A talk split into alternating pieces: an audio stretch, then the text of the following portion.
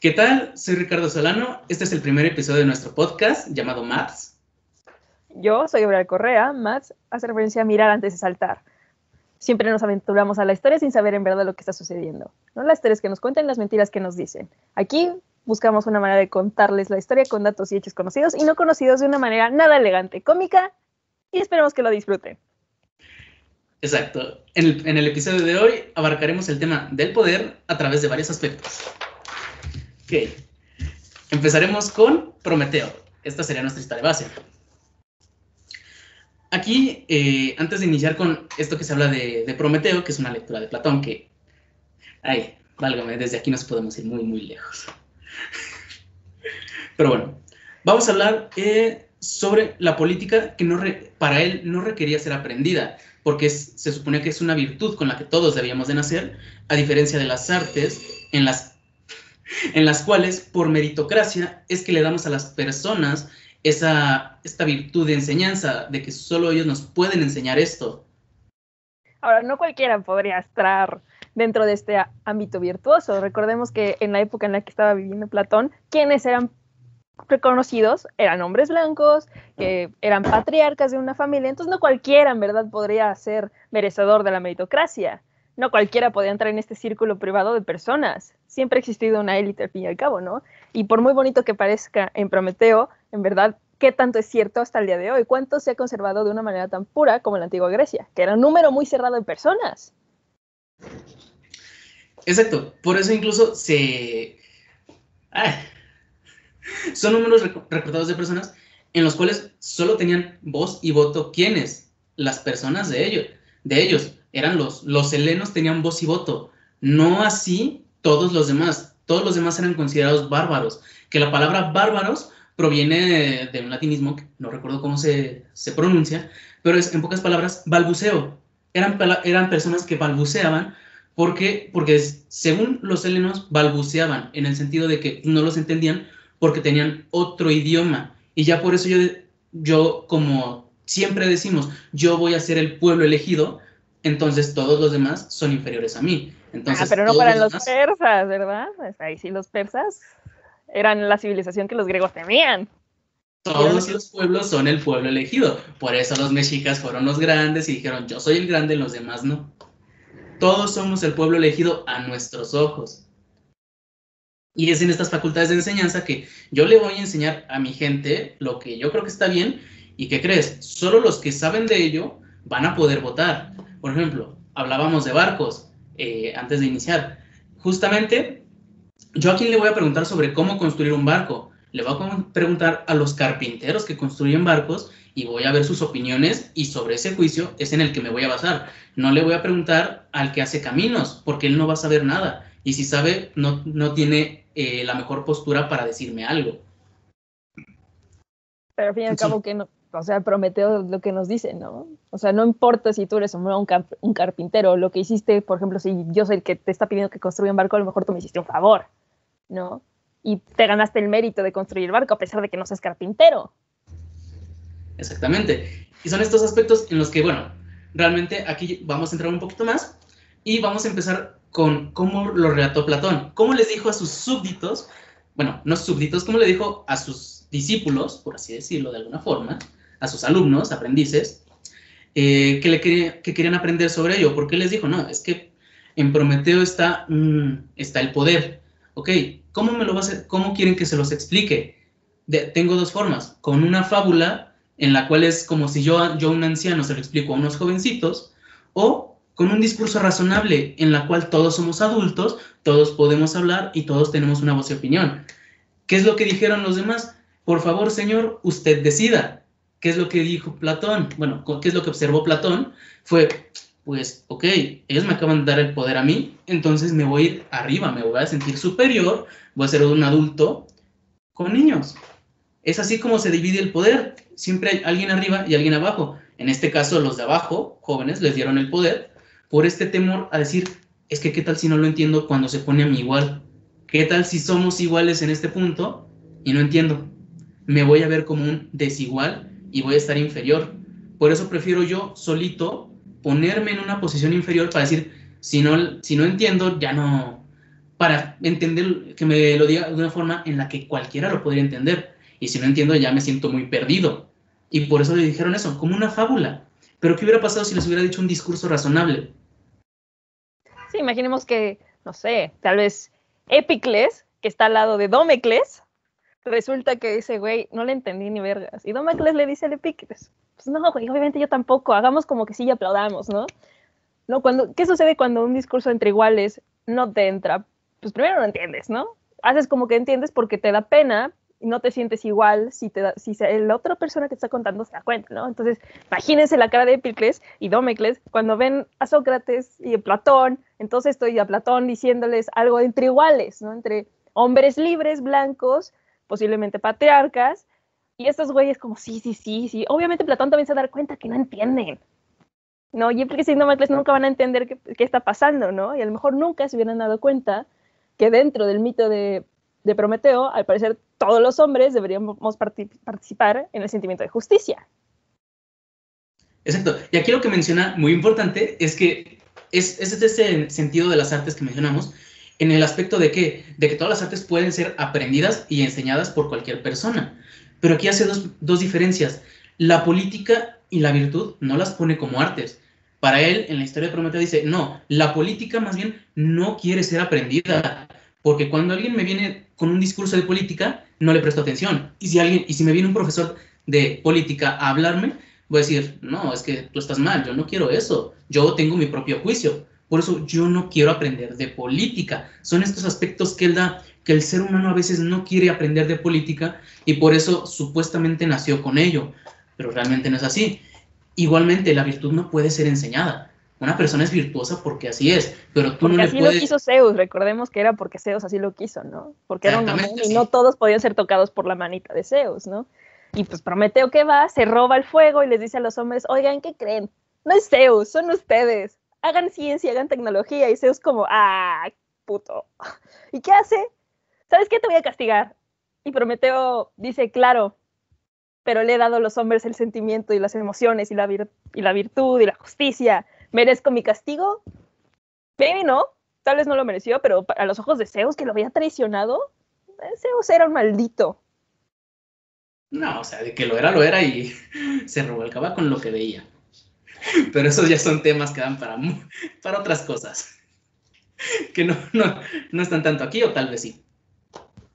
Pero bueno, son estos aspectos en el que les dice, ok, ustedes hombres son virtuosos por naturaleza, en lo cual algunos serán más virtuosos que otros en algunos aspectos, y justamente por eso ustedes no quieren aprender de justicia y de política. ¿Por qué? Porque ustedes, según ustedes, ya saben lo que está bien. Y es por eso que, que decimos, es que yo soy el pueblo elegido.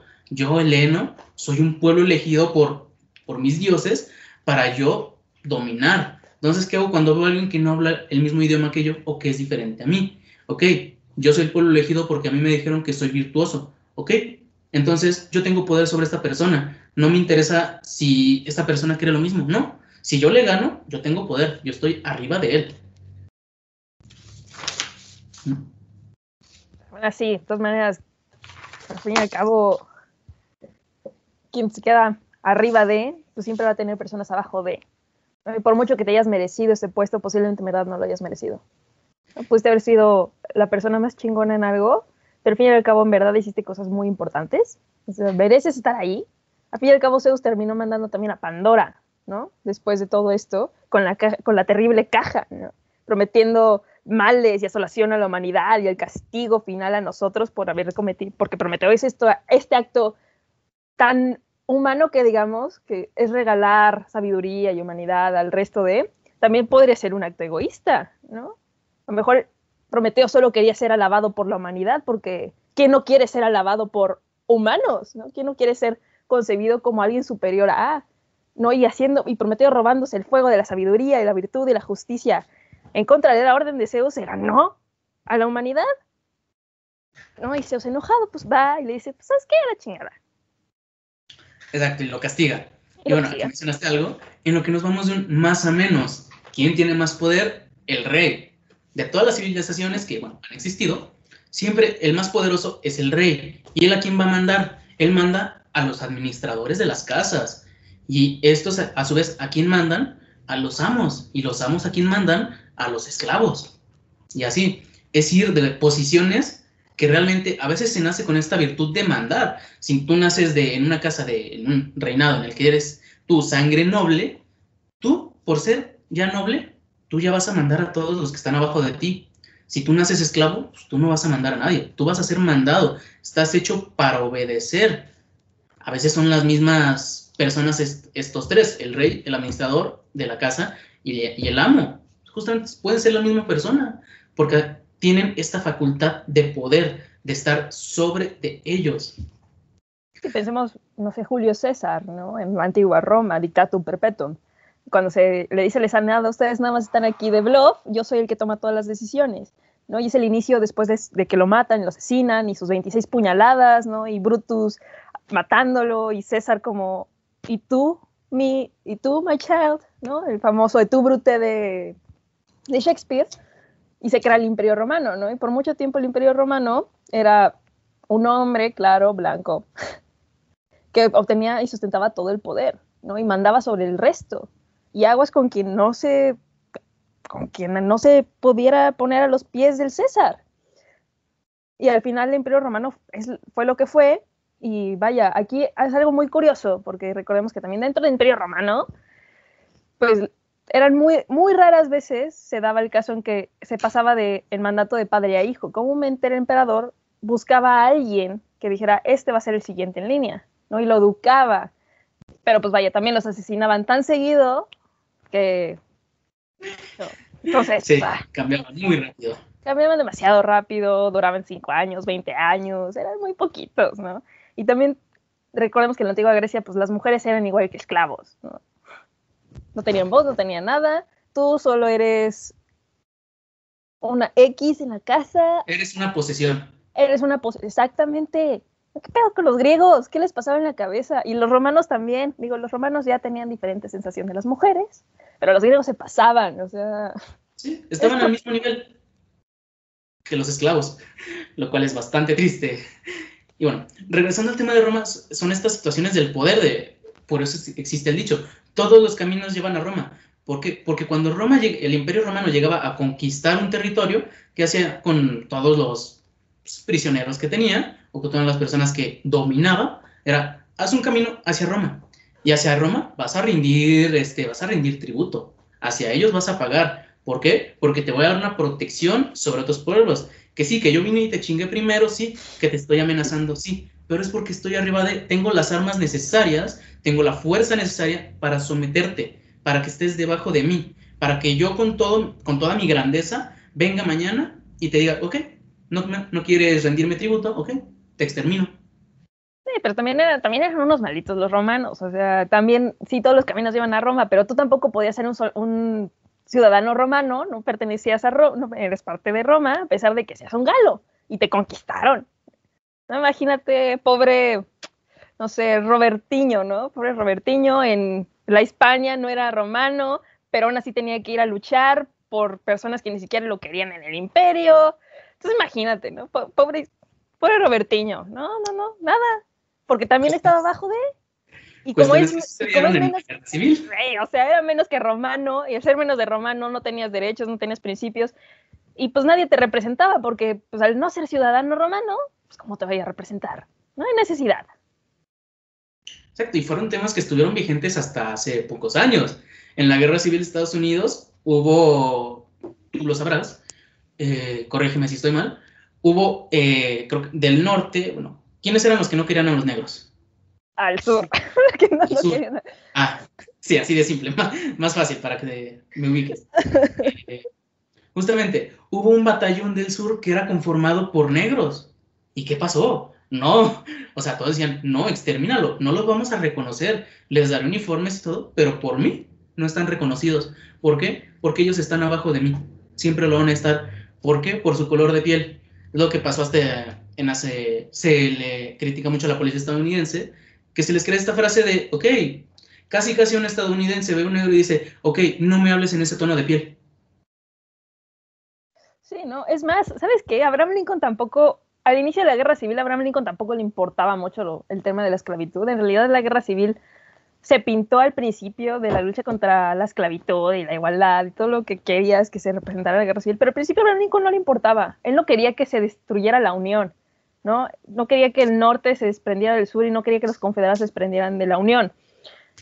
No, entonces, pues fue una, fue una lucha constante entre abolistas de la esclavitud, hablar con Lincoln, pero aún así Lincoln no quería escucharlos porque ¿cómo voy a escuchar a alguien primero que, que ha sido esclavo, que estaba abajo de mí?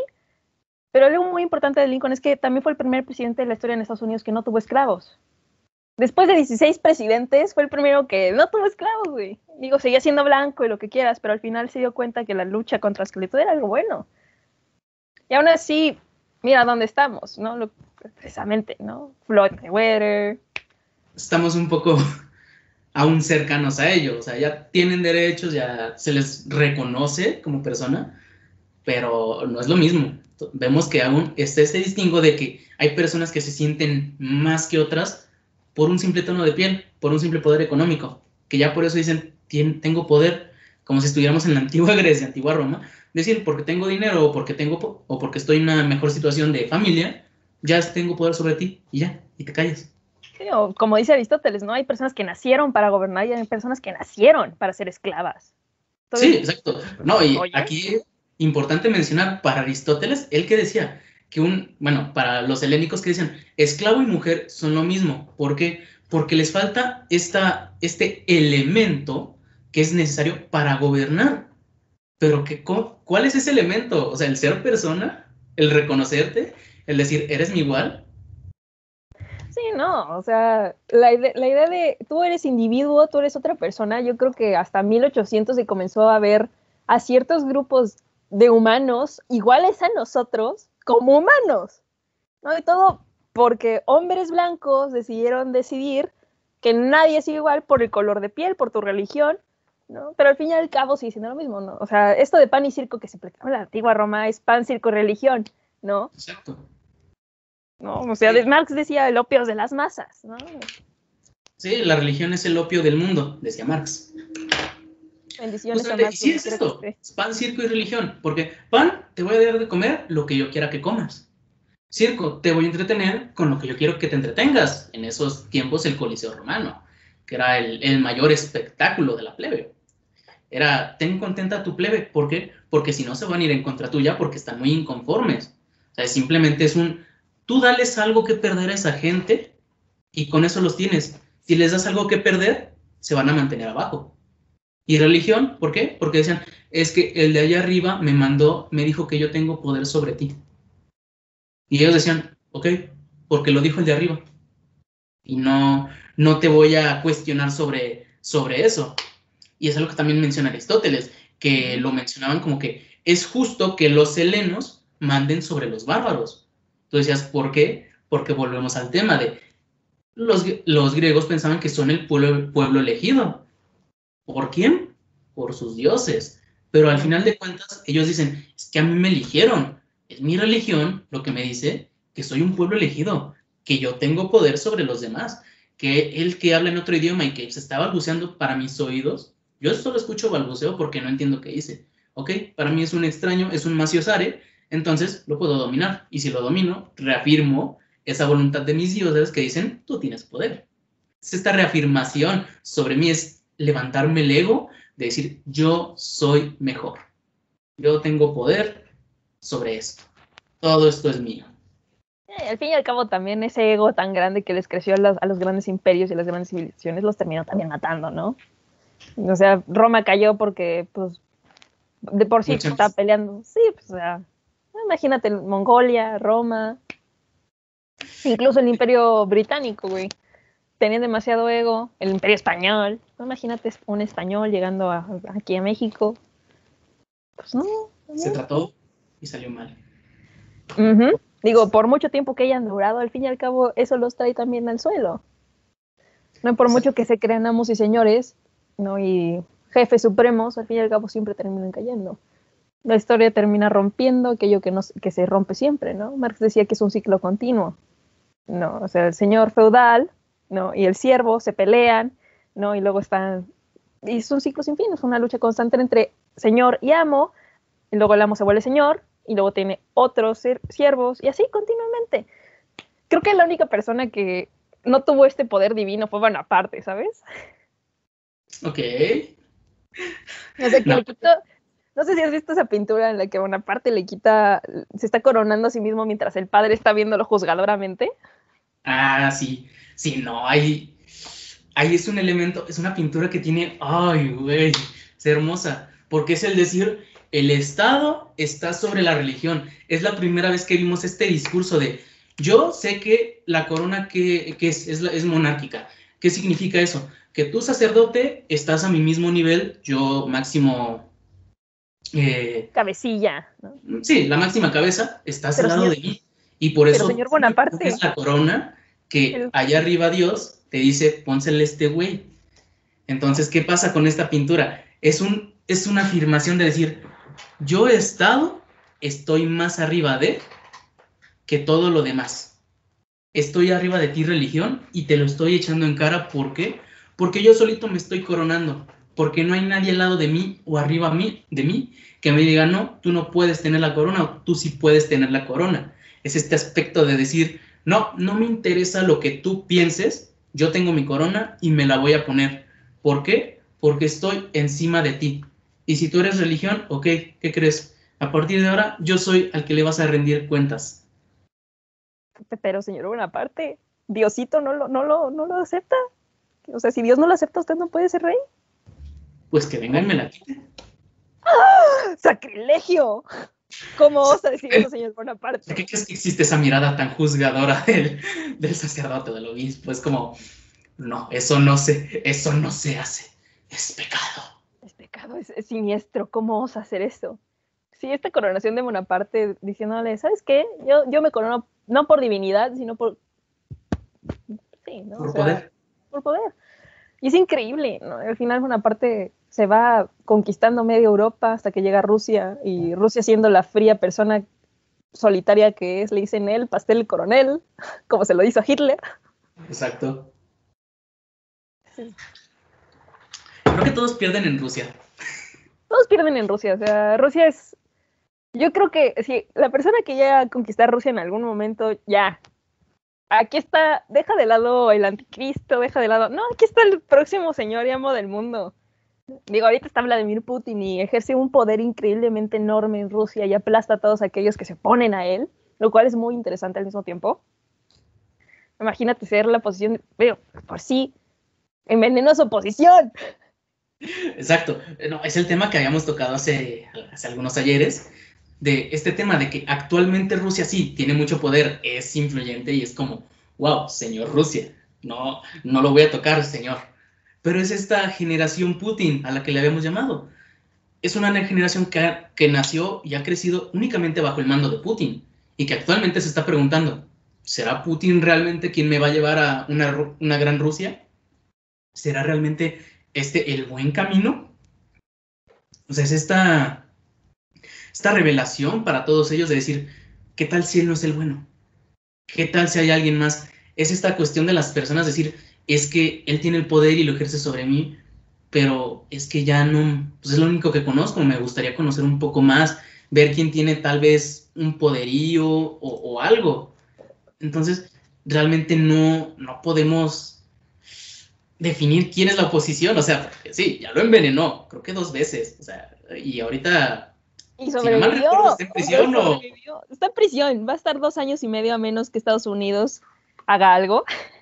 Lo cual va a estar muy, muy pesado porque posiblemente podamos volver a otra, otra guerra fría diferente, claro. Es como, Alexei, Alexei, oye, oye, ya, ya, ya vienen las elecciones, Alexei. Pero Platimov, Platimov, Putin va a volver a reelegirse. Y Alexei con cara de, necesitamos un cambio. Platimov no, porque tiene miedo al cambio. Pero Platimov se niega, se niega. Sí, no, aquí tenemos estos aspectos de que incluso todavía, ¿cómo se llama? El Kremlin aún tiene gran influencia en este aspecto de la política rusa. ¿Todo por qué? Porque han sido familias con poder. Realmente no se ha perdido. O sea, todavía existe este, esta forma en la que se decide desde, desde otro lado. O sea, bien se dice, es un refrán que me dijeron hace algunos años, que dice, Aquí abajo en las masas estamos jugando dominó. Ahí arriba donde se toman las decisiones están jugando ajedrez. ¿Por qué? No, pues güey, ¿quién puede jugar ajedrez? Nadie entiende. No, pero son estrategias totalmente diferentes. Pues sí, eh, no, el ajedrez es un juego en el que realmente te estás preparando, estás preparando una estrategia en la que vas a sacrificar cosas para obtener mejores cosas, que en el que te vas a arriesgar para ver si tu oponente falla y a ver qué decisión toma. Y en base a ello tú, ok, vas a direccionarte para ver qué decisión vas a tomar de nuevo. Son estos aspectos que juegan. Pero al fin y al cabo, lo único que importa es tú, eres el rey, ¿no? Y puedes hacer lo que quieras, ¿no? Romper cualquier ficha. Y sigue siendo, bueno, va, sí, controlas todo. Y está bien, no te mueves de tu tablerito de juego, pero eh, comprendo el por qué sería esta idea de mover piezas y ver qué puedo ganar si sacrifico dos o tres piezas, ¿no? Y a lo mejor te dejo a ti en jaque mate. O a lo mejor tú me dejas a mí también en jaque. Exacto. ¿Qué tanto estoy dispuesto a sacrificar, güey? Tienes que valorar tus riesgos, de decir, por eso te digo, o sea, las decisiones reales no se toman aquí abajo. Eso de que existe votación libre y todo, sí, pero las decisiones realmente importantes para el mundo toman arriba. Y es mediante otro juego que aquí no estamos jugando y que no tenemos idea. Sí, claro, o sea, al fin y al cabo el poder siempre ha estado ligado a un grupo muy limitado de personas. ¿No? Sin, desde la antigüedad, cuando ya eran de por sí pocas personas, las personas que pueden hacer elecciones, pues vaya, primero patriarcas, ¿no? Hombres adultos, sabios, padres de familia, blancos, dueños de esclavos, dueños de comercios, ¿no? En la antigua Roma también heredario, ¿no? Lo del Senado, ¿no? Aquellos que habían ganado su valor en el campo de batalla, los cónsules, ¿no? Y el emperador que era non plus ultra aristócrata, sabio a morir. Incluso en la actualidad seguimos teniendo eso. O sea, en algunos lugares tenemos la reina Isabel. Amén. Dios salve a la este, reina. Dios salve a la en España también tenemos un rey y tenemos el Principado de Mónaco. Ay, güey, Mónaco, Mónaco está lindo, güey. O sea, tiene casinos. es un estado chiquito en el que dices, pues, pues, no me influye qué hace. Pero pues aún así sigue siendo un principado. O sea, no se lo vas a quitar a nadie. De que realmente el poder está en Juan, en una persona. Sí. Digo, es sorprendente que, ¿sabes qué? Está muy curioso porque pues Mónaco es un principado de Francia y como que en Francia mataron a reyes y reinas. Entonces está un poco raro que tengan un principado donde hay un rey y una reina y no haya corrido sangre. Ah, aspectos curiosos de la historia. Es, como la ONU, no sabemos qué es, no sabemos cómo existe, no sabemos por qué existe. La Unión Europea es lo mismo. Nadie lo entiende, pero existe. Sí, no, es... O sea, sabemos que es un pacto entre países para obtener beneficios entre ellos, para tener derechos y obligaciones entre ellos y demás, pero realmente es lo único que tenemos como un mm, precedente. O sea, antes no había existido este tipo de pactos, ni en la ONU, o sea, nunca habíamos visto como de manera global, excepto que algunos no tienen voz ni voto. Exacto, o sea, también ve, incluso sigue pasando y ves que solo puede estar unos cuantos. O sea, la ONU, ¿quién tiene voto? Para, para, empezar, ¿quién tiene voto? ¿Y quién tiene el veto del voto? ¿no? Estados Unidos es uno de ellos, claro, porque yo, papi, Estados Unidos, protector del mundo y del capitalismo y lo que quieras, el país más poderoso y chingada, que tiene bases militares en todos lados, excepto en China. Yo creé la ONU, por lo tanto yo tengo el poder para vetar cualquier voto. Y aún así no sirve votar, porque no hace nada la ONU. Emite recomendaciones. Como si alguien escuchara las recomendaciones, ¿no? O sea... En otros países del primer mundo sí. Es como... es como, primer mundo, primer mundo. Es como un doctor. Aquí en, otros países es como, muchas gracias, doctor. Ahorita compro mi medicina. ¿Qué decimos en México? Y, Doc, ¿sí puedo chupar? decimos, ¿Tengo permitido fumar? Exacto. La recomendación es que no. ¿Qué haces? Ok, tengo fiesta el viernes. Pues me la dejo de tomar el jueves y ya puedo tomar. Pues Encontramos la Nos automedicamos, o sea, ¿te das cuenta de esto? Nos automedicamos. Como, tómate estas cinco veces, a, cinco veces al día y tú te tomas ocho porque piensas que te va a hacer mejor efecto, ¿no?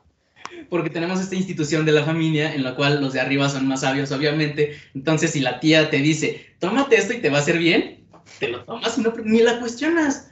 La tía no, es médica, la tía es, es este, no sé, pues, ama de casa o es, es lo que, la profesión que quieras, o sea, es, no sé, cualquier profesión, no sé, dime una, es...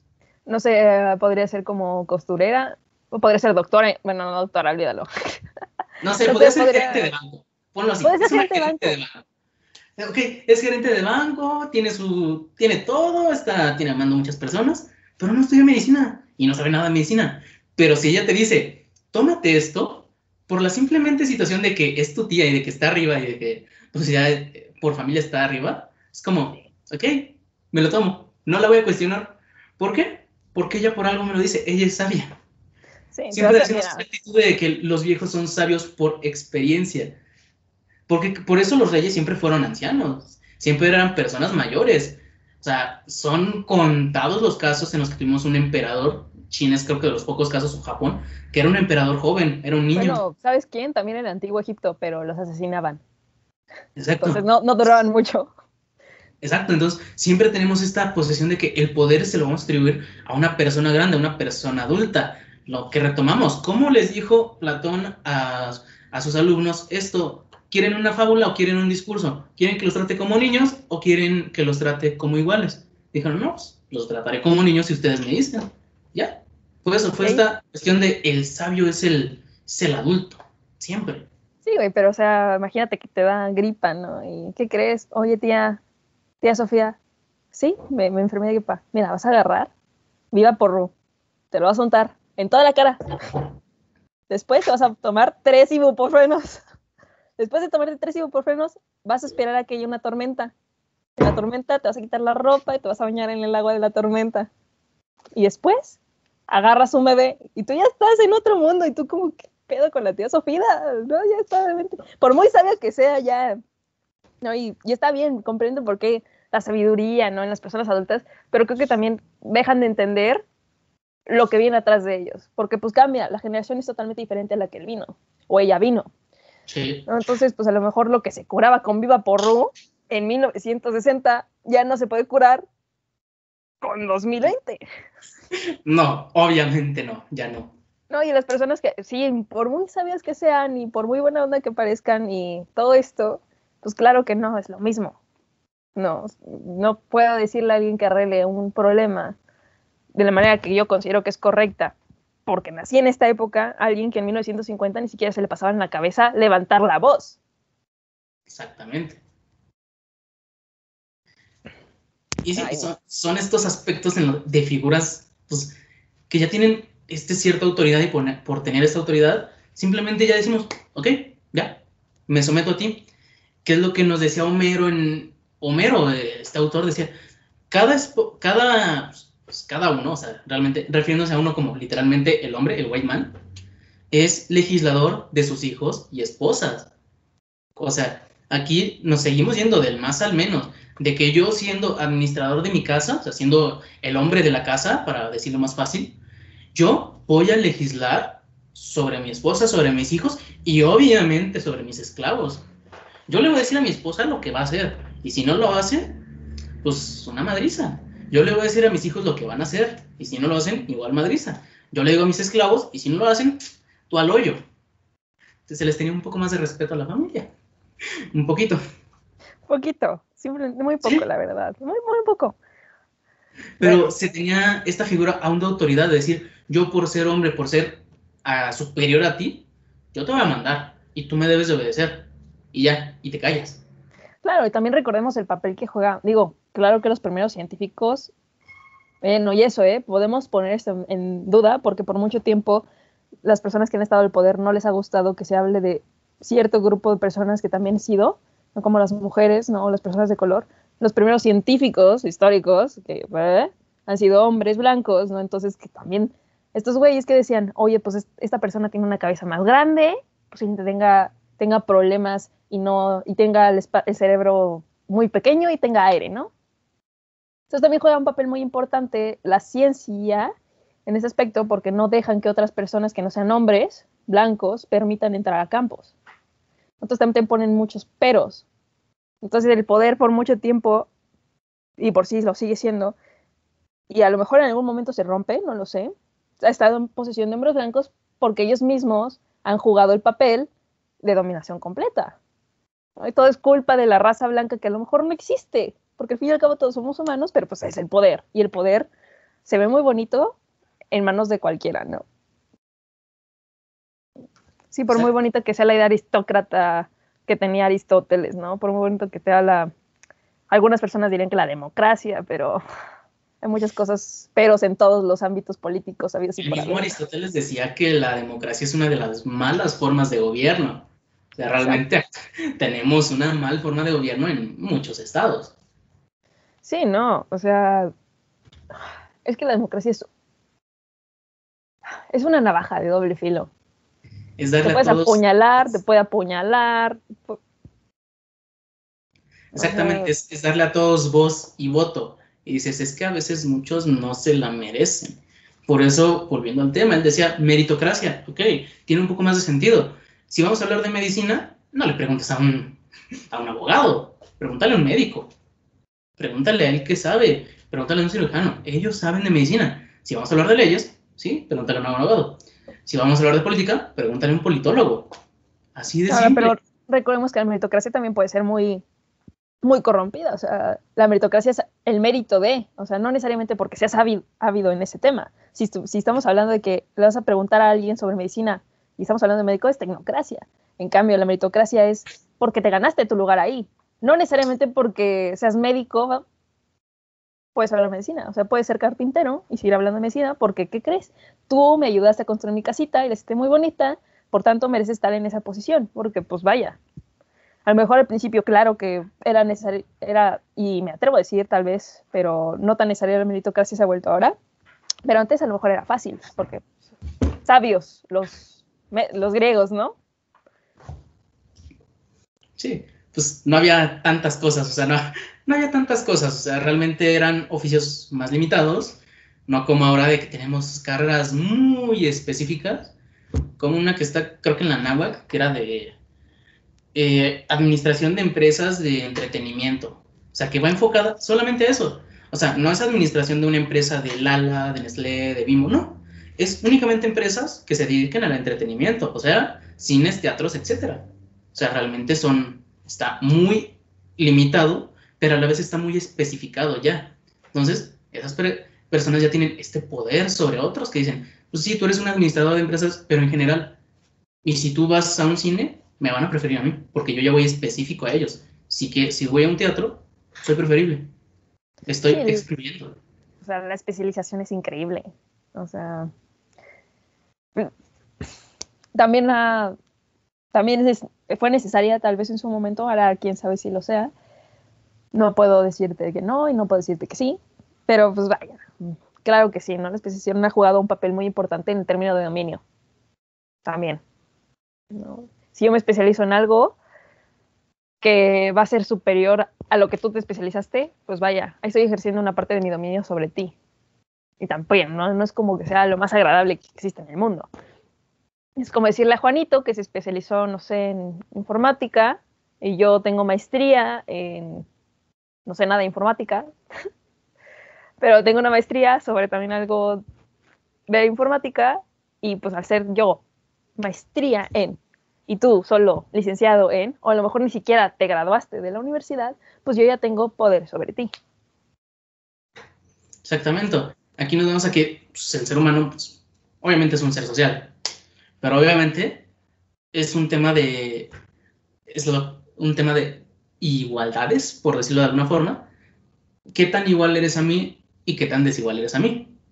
Nos vamos tratando como igualdades en ciertos aspectos de, esta persona es, es, algo que se dice, es que sí todos somos iguales, pero es que, ah, lo decía, eh, ¿cómo se llama? Este libro y esta película, la, gran, la de la granja, Rebelión en la granja. de, la de, la, de Josh Owen. Ese, rebelión la granja. Sí, es que todos los animales somos iguales, pero Dos patas no, cuatro animales más iguales que otros. Los cerditos ahí, abriciosos, llenos de poder. Digamos, Son estos temas en los que se van haciendo, este, pues por así decirlo, incluso son estos niveles sociales. Se van haciendo estos niveles de decir, es que ellos son mis iguales porque sí, son los que trabajan tal, tal, tal. Ellos son iguales entre sí porque son los que ponen huevos. Ellos son iguales entre sí porque son los que eligen las leyes. Sí, pero entonces estamos diciendo lo que tú dices está correcto, ¿no? Incluso entre los iguales hay desiguales. Ya sea por lo que tú estás especializado en hacer o por lo que tú naciste para ser, ¿no? O sea, si naciste bombero, no te mueras minero. Exacto. Entonces también está, está esa pugna de entre los iguales también hay desiguales y también no es nada correcto pensar en esto, pero es funciona.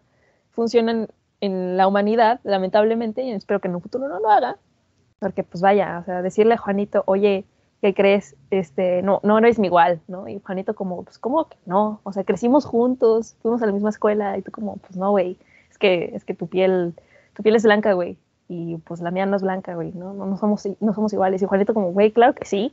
Y tú como, no, no, no lo entiendes.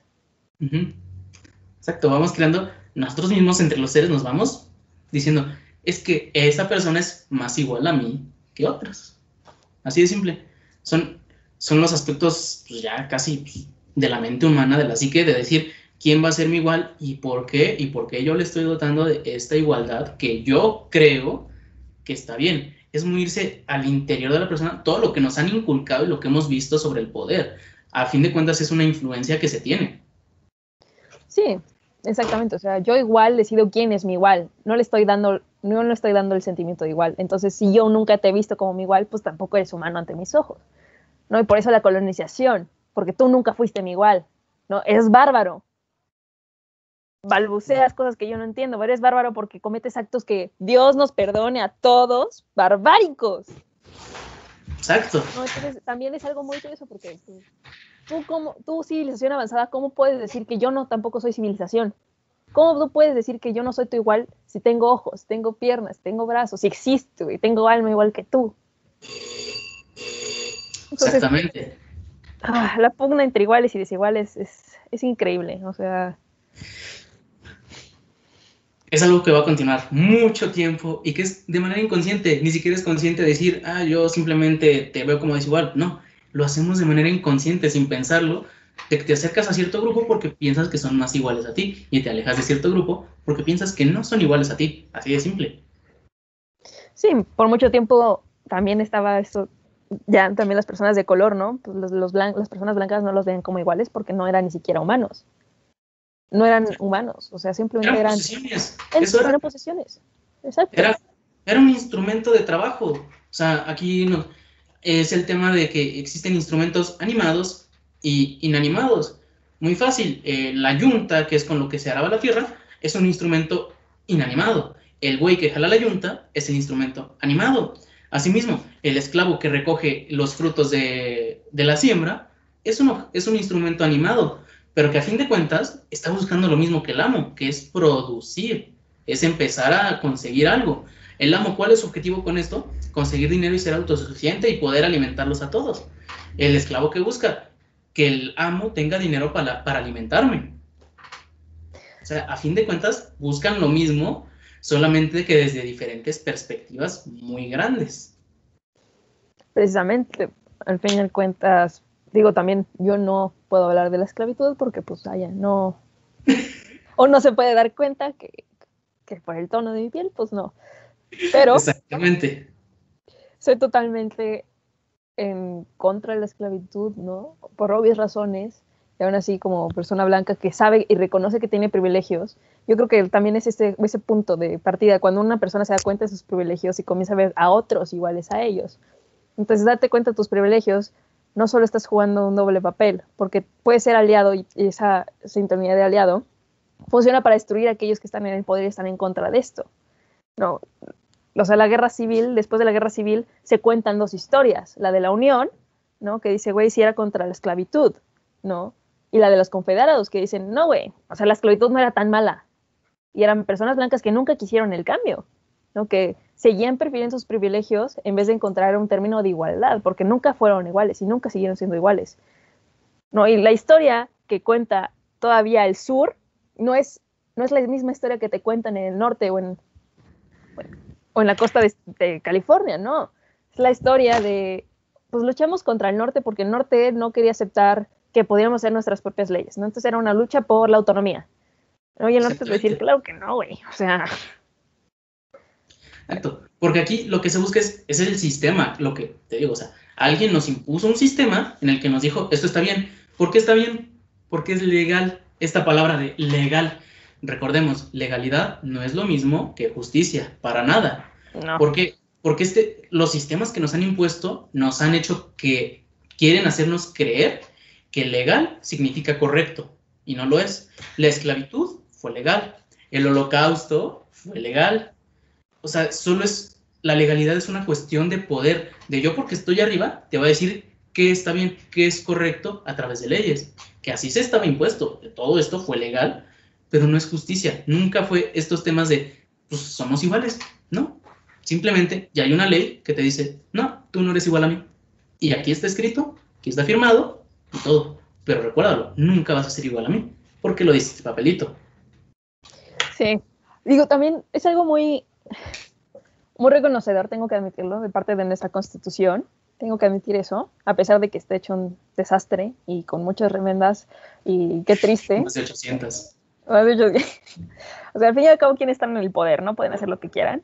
No, pero fue creo, que, creo que puedo decir que a pesar de que podemos decir que la constitución fue escrita en los bares de Querétaro, por personas que están no tan, no tan ebrias, pero muy ebrias al mismo tiempo, creo que hicieron un papel muy importante al decir, oye, ¿qué crees? Aquí en México sí todos somos iguales.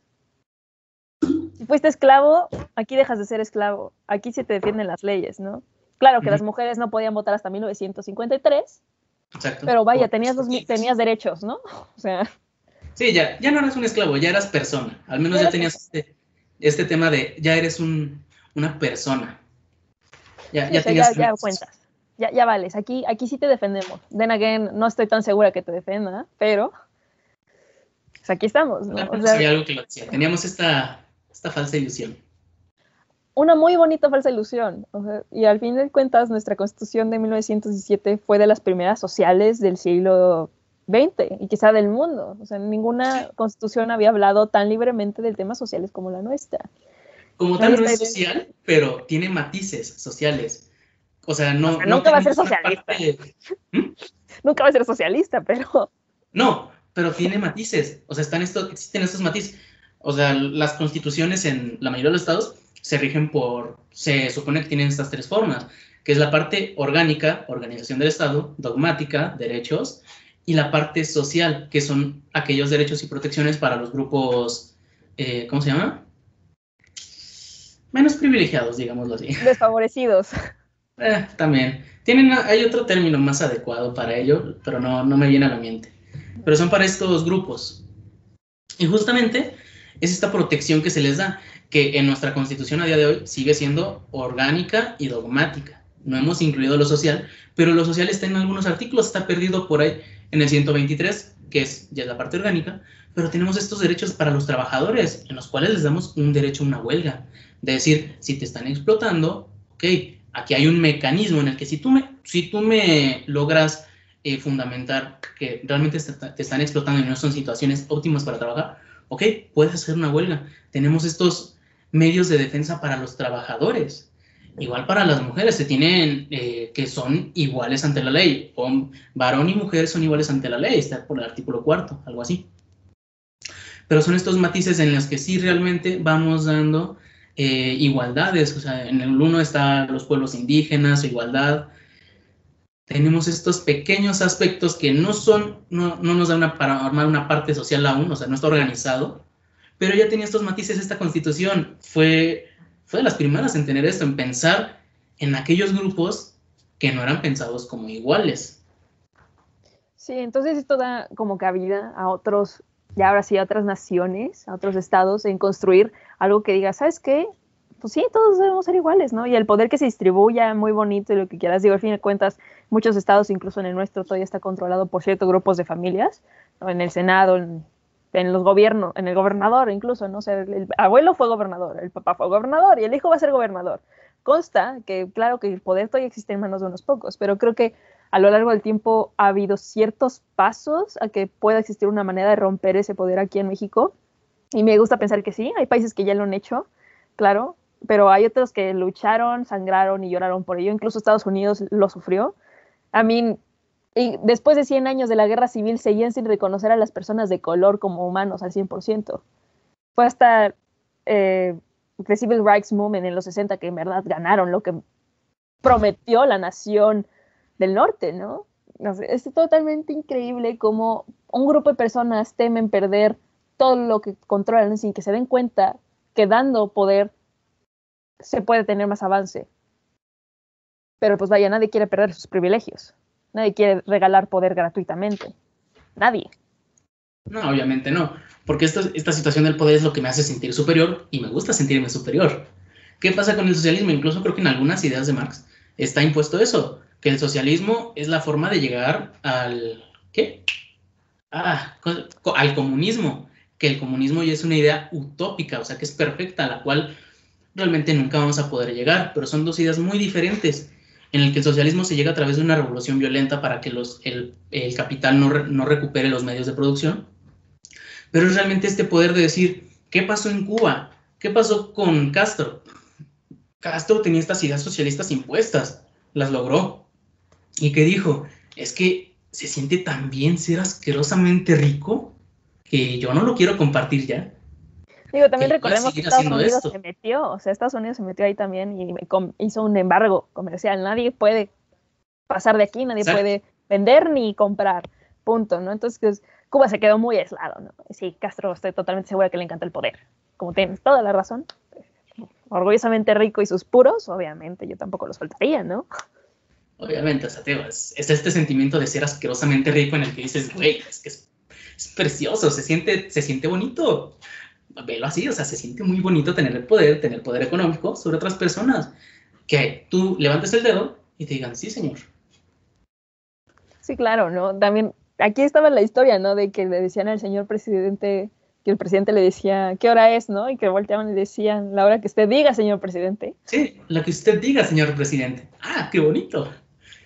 Es algo muy bonito que te digan eso, es como, wow, así es como me gustaría que me hablaran. Sí, pero bueno, años, o sea, okay, es que esta lucha del poder ya, porque sigue siendo eso, o sea, incluso en el poder nunca va a haber iguales. Y si no se rompe el estatus de quién es amo, quién es esclavo y quién es dueño de algo, nunca se va a poder avanzar. No, es que dentro de esta lucha tenemos que, es, lo, lo que tenemos que buscar es el lograr distinguir lo justo de lo injusto. O sea, lo cual está muy cañón. ¿Hasta qué punto algo es justo? ¿Hasta qué punto algo es injusto? ¿Y qué matices tienen grises? Porque no todo es blanco y negro, hay grises. Y eso es lo peor del mundo, porque dices, pues es que este medio. ¿Y cómo le vas a hacer? Sí, claro. Justamente este, este, aspecto de la justicia es, un arma que busca qué? Sensatez y virtud. Pero es un arma de doble filo porque siempre se puede usar para otros fines. no, pero aún así. Es decir, en Estados Unidos prefirieron a un presidente de color hombre, obviamente, que a una mujer. Y eso que, o sea, eso que Hillary era blanca, ¿te das cuenta de esto? Sí, y que tenía a Clinton atrás, o sea, otro expresidente que dices, ya estuvo en el poder él, ya estaría bonito que ella tuviera el poder, porque ¿qué crees? Va a tener, obviamente se pensaba esto, va a tener al menos el, el antecedente de ver cómo manejó las cosas desde al lado. Pero no, o sea, dijimos, no, no, no, no, no, a ver, a ver, a ver espérate. Tú, eh, Estados Unidos, en, en, la época en la que tú todavía eras considerado la primera potencia mundial, a ver, ¿cómo es posible que le otorgues el poder a una mujer? No, no, no, no, no. Es impensable, ¿no? Aún no podemos. Prefiero que se la des un negro antes que una mujer. Porque todavía para esto, realmente esta lucha de. O sea, si tú te vas a las luchas de quién obtuvo voz y voto primero, fueron los negros antes que las mujeres. O sea, realmente todavía se le consideraba más persona al negro que a la mujer. Seguían siendo posesiones, seguían siendo tú eres mía y te callas. Y ya. Sí, no, el movimiento. Sí, no, es increíble. Es totalmente increíble. Digo, Obama hizo un excelente, hizo lo que pudo, me consta, porque al fin y al cabo los republicanos le pusieron muchas trabas. Pero prefieres votar por un misógino, blanco supremacista, homofóbico, xenofóbico, que una mujer que ya estuvo en mandatos en secretarías de gobierno, que tuvo que sus sabe lo que hace que sabe lo que hace. En pocas palabras, que sabe lo que qué hace. te cabe? O sea, comprendo que Trump y lo que quieras, y por sí ya tenía mucho capital económico, social, y le encantaba a la gente porque farándula, ¿no? Y porque tal parecer tenía mucho poder y papi, papi le prestó millones. Pero aún así, o sea, tú me sigues viendo como alguien abajo de, porque Sí. nunca voy a ser tú igual, porque soy mujer. Exacto, ese fue el problema. O sea, Hillary tenía todo. ¿Qué pasó? ¿Cuál es el único error que cometió Hillary? Ser mujer. Lamentablemente, tenía grandes ideas, obtuvo una mayoría de votos, cabe decirlo, pero por el sistema estadounidense ganó Trump. Y ahora cual- sí es sorprendente la cantidad de votos que consiguió. Es sorprendente la cantidad. Es que tenía muy buenas ideas y tenía este precedente de Bill. Entonces puede, pues, de cierta manera me conviene esta mujer. Pero nos ganó el decir, es que es mujer.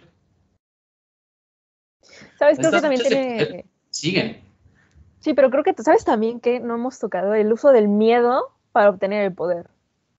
¿No? Trump jugó Uh, mucho sí. con, con el miedo, incluso en la antigua Grecia se jugaba mucho con el miedo para llamar a los bárbaros bárbaros, ¿no? Nos van a invadir, ¿no? Cuando los persas invadían, ¿qué hacían los griegos? Oye, pues nos van a conquistar si no nos unimos, ¿no? Los Exacto. romanos también hacían lo mismo con, con los cigotos, ¿no? Con los germanos, también hacían lo mismo. Y Trump hizo lo mismo también, ¿no? Porque qué mejor manera de ganar votos que fijándole miedo a una sociedad que no ha salido a votar, y decir, oye, ¿qué crees? Es que el sur nos está metiendo personas que son rapists, ¿no? Que son asesinas.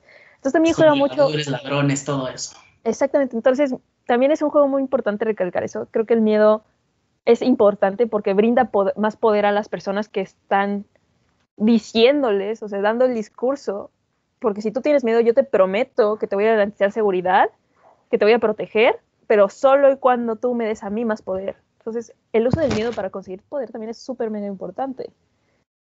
Exacto, es un tema. Ah, esto del miedo es un tema más de Maquiavelo que tomaremos en otro episodio. Pero justamente este, este tema del miedo lo vemos en México de qué otra forma. Simplemente los narcos que usan el miedo. Yo te vo- yo que cobran eh, piso, cobro de piso, que les dan una cuota. Simplemente, ¿y qué les dicen? Te voy a proteger de qué? Pues de los otros narcos. Pero tú también me estás amenazando con un arma. Sí, pero es que yo, si me pagas, yo te voy a proteger de los otros y ellos son malos. Nos venden esta idea de que el otro es más malo que yo. Entonces, son todos estos aspectos en los que Maquiavelo decía, tú cuando llegues a un pueblo, te tienen que temer, tienes que dejarlos tan devastados que no te puedan tener odio, que te tengan miedo, porque que te tengan odio es malo, porque si te tienen odio, se van a levantar en contra de ti. En cambio, si te temen, te van a tener respeto porque saben qué es lo que les puedes hacer. Sí, no, es... Digo, obviamente lo vamos a tocar más adelante con mayor conocimiento y todo, ¿no? más lecturas y pues, más cosas divertidas, pero pues, es importante recalcar eso. El poder siempre va a estar en pugna, ¿no? Así como los grupos de élites tienen sus oposiciones, va a estar muy, no quiero decir difícil, pero lo es. Es complicado romper algo que ha estado por mucho tiempo en el, en el control de las situaciones, en el control de la toma de decisiones. Es muy difícil romperlo. No imposible, es difícil. ¿No? Es, las luchas en los 60 de, para las personas de color es un ejemplo, creo que se rompen estigmas. ¿no? Y a lo mejor debieron haber seguido peleando, pero se quedó a medias. ¿no? En, el grupo, en los 70, ¿no? también los grupos feministas tomando poder, ¿no? buscando decir, oye, también estamos aquí. Entonces esta idea de quién, quién tiene poder y quién no tiene poder es sumamente espeluznante. Y mientras menos humanos me veas, menos poder me vas a dar. Mientras menos igual me veas, menos poder me vas a dar. Y nunca voy a tener voz si no me ves como igual. Exactamente, o sea, por eso son todas estas luchas en las que, pues, lamentablemente tienes que infundir miedo. ¿Qué es lo que pasa? ¿Por qué se respeta tanto justamente Estados Unidos? Porque tiene armas. Por eso, porque le tenemos miedo que, pues, ya vimos qué pasó en Nagasaki y en Hiroshima. Devastación total. Vimos qué pasó en Vietnam con el agente naranja. O sea, tenemos miedo de decir, güey, ok, entonces no lo molestes, por favor, porque te rompe toda tu madre. Entonces, Sí. son estos que a través un poco inconsciente de que ya vimos qué poder militar tiene, el decir, ok, no lo molestes. Por eso tampoco nadie molesta a, a la mamá Rusia, a la madre patria, porque decimos que este también tiene un chingo de poder, entonces llévatela tranquilo mejor, te conviene. Sí, es mejor ir en compás, pero también siento que es necesario oponerse a, ¿no? Oponerse a, a, personas que siempre han lastimado, creo que es importante porque así se han ganado, ¿no? Así se ha ganado contra las personas que han estado en el poder. Pero muy pequeños que sean los grupos, se han logrado romper en algunos lugares. ¿no? Siempre es importante seguir luchando. Digo, por muy bonita que haya sido la antigua Grecia y que haya funcionado, era porque solo un grupo de personas tenía el derecho y la voz. Lo importante es que todos tengamos derecho y voz, a pesar de que también es importante pensar que podemos crecer educativamente como ciudadanos y ciudadanas. Difícil es, complicado es, pero no imposible. Exactamente, o sea, bueno, vamos a empezar a cerrar porque creo que ya se acerca la hora, por más o menos. O sea, estos temas del poder, o sea, sí ha ido evolucionando, pero persiste la esencia. Esta esencia de este último tema que tocaste, del miedo, de ejercer el poder a través del miedo. Ok, sí voy a empezarle a dar más poder a algunas personas, pero con una condición, que las personas le tengan respeto o miedo a él. Ya sea, por ejemplo, este hombre negro, ok, va, vamos a darle el poder, porque tiene unas ideas, porque es hombre, más que nada. Pero ok, va, vamos a dárselo, a ver qué pasa. Pero aún así es una persona que va a tener poder, que ya se ganó un poder. Las mujeres igual, les vamos a empezar a dar más poder. Por eso en México actualmente se está empezando a buscar esto de vamos a hacer una igualdad parlamentaria, que hasta cierto punto es raro verlo porque ya no te estás yendo a capacidad, te estás yendo a nos vamos a iguales tajante. Si tienes tantos hombres, vas a tener tantas mujeres. Me vale. Dices, aunque no sean capaces hombres, aunque no sean capaces mujeres, va, debe debes tener lo mismo. Se va a volver un pequeño problema ahí, pero vamos a ver cómo, cómo funciona. Es, es algo curioso que va, a ser curioso de ver eso, ver cómo funciona. Que bueno, la política en México es más una comedia, pero se entiende, ¿no? Que el poder es lo que busca eso, o sea, empezar a través de la historia hemos empezado como decir, primero, ¿a quién, quién tenía el poder? Rey blanco. ¿Quién era el, rey? El rey, este white man, el hombre blanco. Y ya, te calles. No, no hay más. Nada de mujeres, nada, nada de negros, nada de niños, nada. Nada, no, no, no, no. Y entre más viejo, más poder. Y ya, te calles. Hemos evolucionado y hemos decir, ok, pues vamos a tener un gobernante joven, a ver qué pasa, ¿no? Vamos a empezar a darle poder a las mujeres, a ver qué pasa, vamos a darles puestos altos. Esto que te había platicado de que realmente sí somos diferentes en cuestión de pensar y en cuestión de qué tanto arriesgamos, de la crisis que te dije. El único banco que tenía como una, ¿cómo se dice? Presencia internacional, que era creo que de Dinamarca, uno de estos países nórdicos, en esta crisis, de, creo que fue del 2008, una crisis eh, mundial económica, fue el único banco que era que no perdió, que, o sea, que no tuvo pérdidas. ¿Y cuál fue la razón? O sea, que, o sea, tuvo pérdidas, pero no tan grandes, no a nivel de todos los demás bancos, que fue un banco que no se fue a la quiebra y que no estuvo en peligro de irse a quiebra. ¿Cuál fue la diferencia con los demás bancos? Que sus altos directivos eran mujeres todas, o sea, la directiva eran mujeres únicamente. Quien tomaba decisiones de poder eran mujeres. Es algo impresionante ver como, ok, sí pensamos muy diferente y hasta qué punto nos conviene que los hombres sigan teniendo esos puestos porque ya vimos que pues, casi se va el mundo a la quiebra. Pero también creo que tiene ahí algo que ver por, por ser un grupo que siempre ha sido visto como, digo, no minoría, pero vaya, los hombres nos han visto como minorías, no, y no solo a las mujeres, sino al resto de grupos que lo ven como minorías, ya sea por tu color de piel o tu religión, tiene mucho que ver con que al ver que nosotros nunca hemos estado en el poder y ver que otras personas que están en contra de nosotros han estado en el poder, nos hacen más precavidos y precavidas, ¿sabes? O sea, tenemos que caminar con más lentitud en ciertas cosas y pensar más las cosas, porque si muevo A, a lo mejor el grupo que está arriba no le va a gustar que hubiera hecho A. Entonces tengo que ir con mucho cuidado y hacer antes de A, tengo que hacer C, tengo que hacer Z antes de ser A.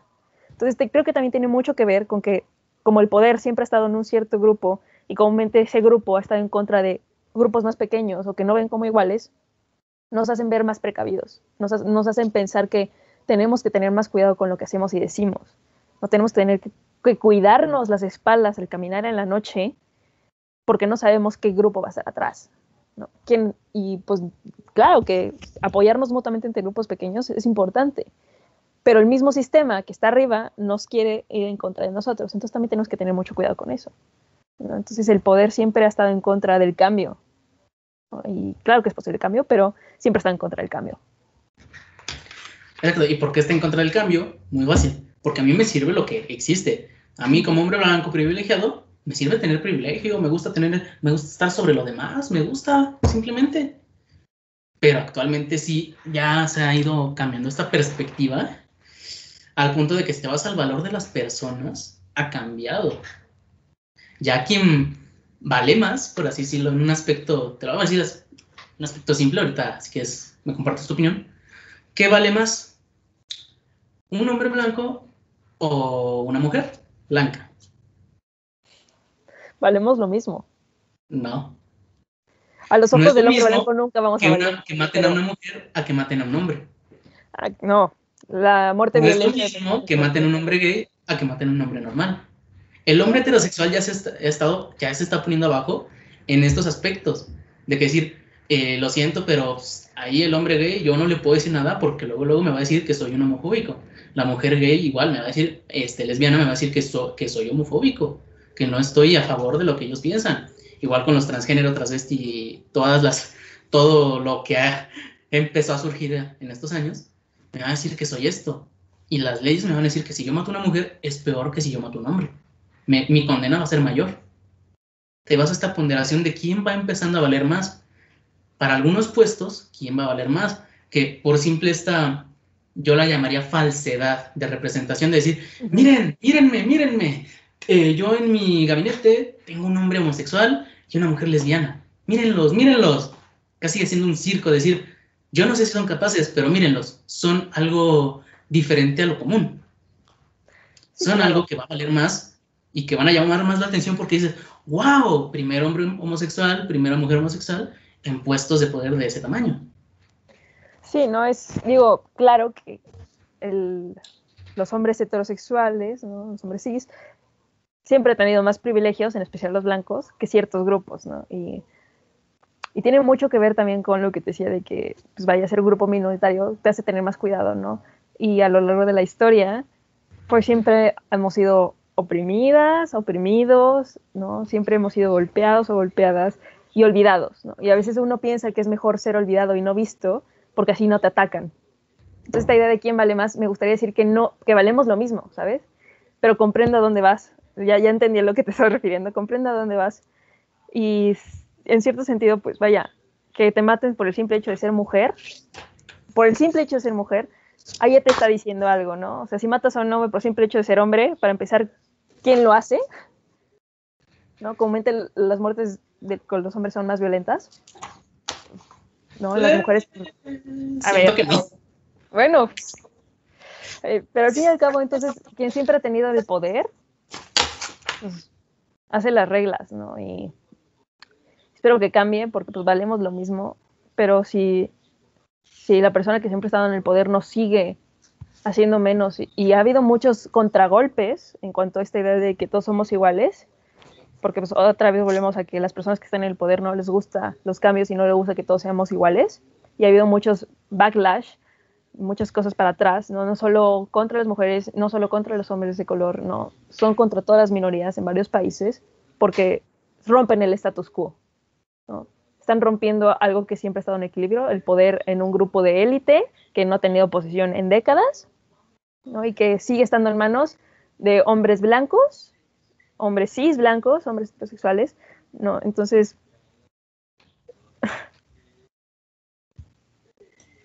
pues claro que llega a enojarte como grupo minoritario. Exacto, y son, exacto, como les es, son grupos minoritarios, ¿sí? pero que si se empiezan a juntar todos, van a empezar a ser mayoría. Y es a donde, pues, en cierto punto van a llegar a esto, a tener ustedes el poder. se va a dar esto de, pues ya una de igualdad de que digo, ok, ya va siendo más mi igual, porque ya va teniendo más personas, porque estos grupos ya se van haciendo más grandes. Y va a llegar el punto en el que tengamos que vernos como iguales, que a día de hoy siento que no somos iguales. Digo, estamos todavía no, todavía no, estamos en el proceso. Sí, no, nos falta. Nos falta bastante, nos falta bastante. Sí, pero en algún día nos podemos mirar todos en un espejo y decir, claro que somos iguales, ¿no? Va a tardar, como tienes razón, ¿no? Y a las personas que están en el poder no les gusta que nos veamos como iguales, ¿no? Y siempre se van a oponer al cambio, a menos que les conviena, o sea. Pero no te va no conviene que todos sean iguales. Exactamente. Nunca te va a convenir. Siempre, siempre es preferible tener a alguien abajo de ti. Exacto, por esto, este aspecto de que pues, los cerdos entre ellos eran iguales. Y eran más iguales que otros iguales. Así está explicado en este libro de Rebelión en la Granja. Yo soy más igual que tú. Tú vas a trabajar para mí. ¿Por qué? Porque yo sé hacer más cosas, porque yo ya tengo esta experiencia de poder. Pero si tú no sueltas la batuta del poder, pues otro no va a poder aprender. Entonces sí. es empezar a, aflojar. Sí, claro, ¿no? Y no es como que los grupos minoritarios quieran venganza. No, solo quieren, quieren la igualdad, ¿no?